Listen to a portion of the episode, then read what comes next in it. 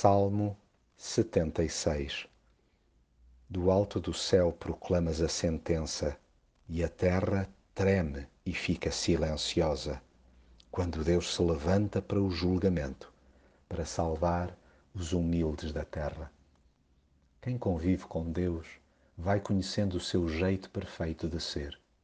O seu nome, desconsiderado por quem ainda não se aproximou dele, já há muito é tido por famoso entre os seus seguidores.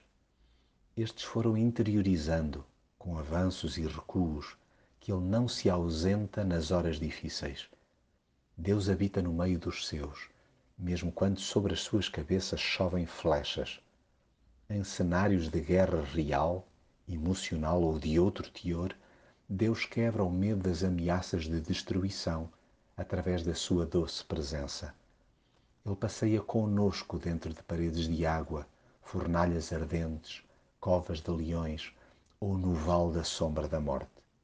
Nada é mais precioso do que a sua companhia na hora da doença, da solidão, da saudade, da crise e do luto.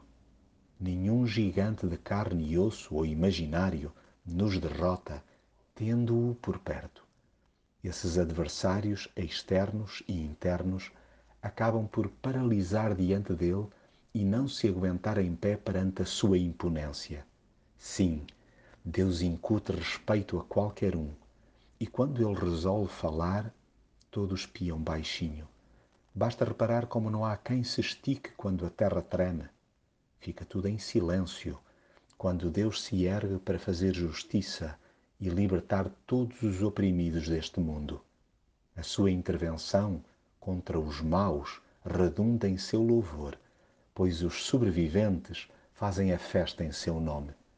Vibremos com o seu favor, pulemos de contentamento pela sua compaixão, mas toca a elevar também a fasquia do nosso compromisso com Ele.